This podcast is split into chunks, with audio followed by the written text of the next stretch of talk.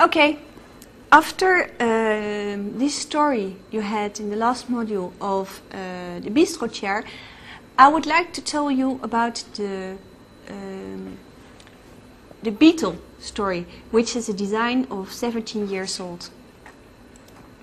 Um, and especially the, the Beetle and the relaunch of the new Beetle and the Coca-Cola, which is an image as well.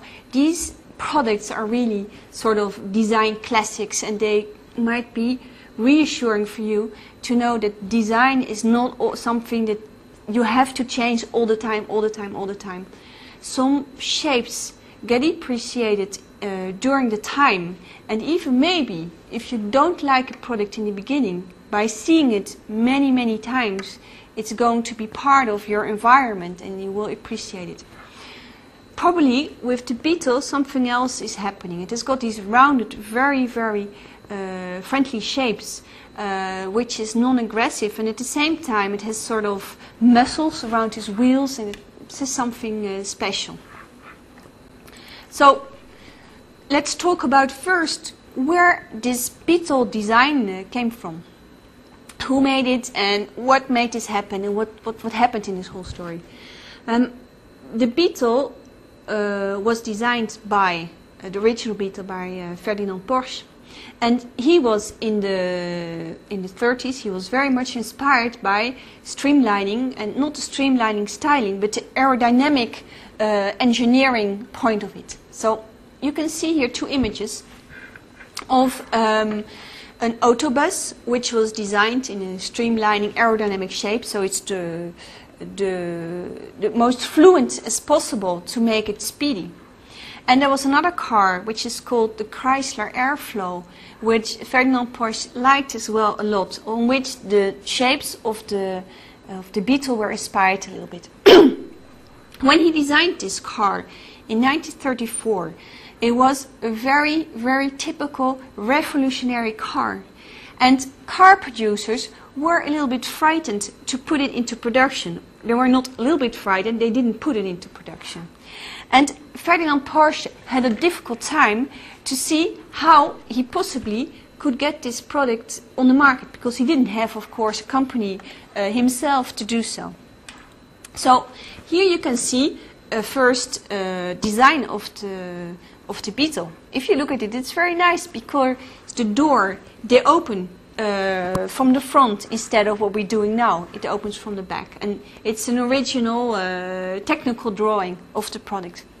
So even with the recognition of this is a special design, of course a design can be ahead of its time. And it can be then, uh, um, people are afraid of it and they won't go for it. So that's, that's difficult with design as well. You have to be with a good design and if a design is rejected at a certain moment, it doesn't mean that design is wrong. It might be too early in its time, which probably was the case of the new Beetle. But anyway, the Beetle makes at that point a very um, serious design statement. It is very visible. And there is one regime who needs this statement and who needs to have uh, symbols to, to progress, etc. Unfortunately, we don't like this regime very much. It was Nazi Germany who took the car in production. It was Hitler who liked the car and who proposed to uh, set up a factory for this car and to produce the first uh, cars. So factory was opened in 1938 and you would think, okay, they will start developing this car now. But of course, the war came and there were problems in producing this car. A first production of 60 cars was produced in 1938. And then Germany had something else to do than producing nice little cars. They had to produce war, uh, war um, transport and, and, and planes and whatever. So part of the design of the, of the Beetle was used for this sort of war uses, but not for the use where it was meant to, to be a car for the people on the street, a, a family, little family with two kids. It was all very functional, the car. So, in fact, um, this story should have stopped here, in fact, because after the war, the Americans and the Canadian, they came into uh, Germany and they found the factory and there was still some remains left of the factory that was capable of producing cars. And because many other factories in Germany were in ruins, the Allies decided to produce this car for the next two uh, to three years and then to stop it because this car had an extremely negative image. It had been seen in the wartime. It was known as the Nazi car. So you're not going to promote or to market a car like this. And there it's where the story becomes incredible. The car just made his way through itself. While it was produced in 6,000 cars in 1947, they could have stopped it, but in fact they couldn't stop it anymore because the ask, the, the demand of it in the market was very important, and the magic of design was working. The car was asked for. Uh, the people decided to prolong the production of the car, and the end of the story was that in 90 that that that it broke the the sales record which was held until then by the the Ford T.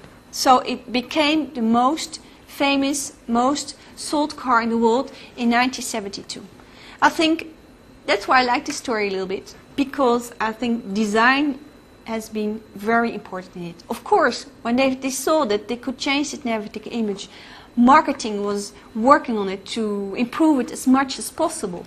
But it's really the, the car design itself that made its way through. Here, just some uh, comparisons. You see here the interior of the car, and uh, there's great stuff as well. Look at the round cushions which are there, which makes it a little uh, Rolls Royce or a little canapé in there. So it's quite a funny stuff in the design. Um, you can see as well that in fact it was a lot of redesign in there. You see the first oval windows with um, a split in the back of the window. And then of course, for security reason, uh, this has to move out and then you get a real oval window. And then for new security reasons, you need to have a square window. Okay, so there's uh, little evolvements in the design. But then this incredible story, which is already in itself important, um, continues. A designer in the Volkswagen uh, company designs a concept car, like they always do in the design department. And they propose this on a, on a car uh, show. And people really, really like the new design. And they say, okay, can we have it? Well, they didn't have a plan at that moment to do that. It was just a statement of, uh, to, to, to, to make real life this old thing. And well, you all know this because they are driving around it. There is the new Beetle which is on the market at the moment, for a completely different target group, but has got some basic shapes which have got close links with the first beetle. Here you've seen some very nice details. It's the shapes around the wheels that are important.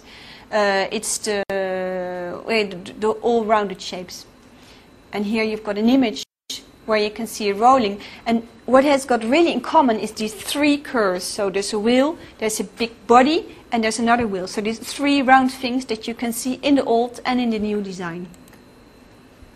Comparing interior uh, insides, uh, the old one, which has got more organic shapes, and the new one, which has more straight lines in it. And especially if you look at the front of the car, you can see has the old design had more a face, more eyes looking at you than the, the new one, which has much more uh, smooth shapes and where especially the, the lamps, which are important for the face of the car, are more integrated and more smoothly integrated, probably for aerodynamic reasons.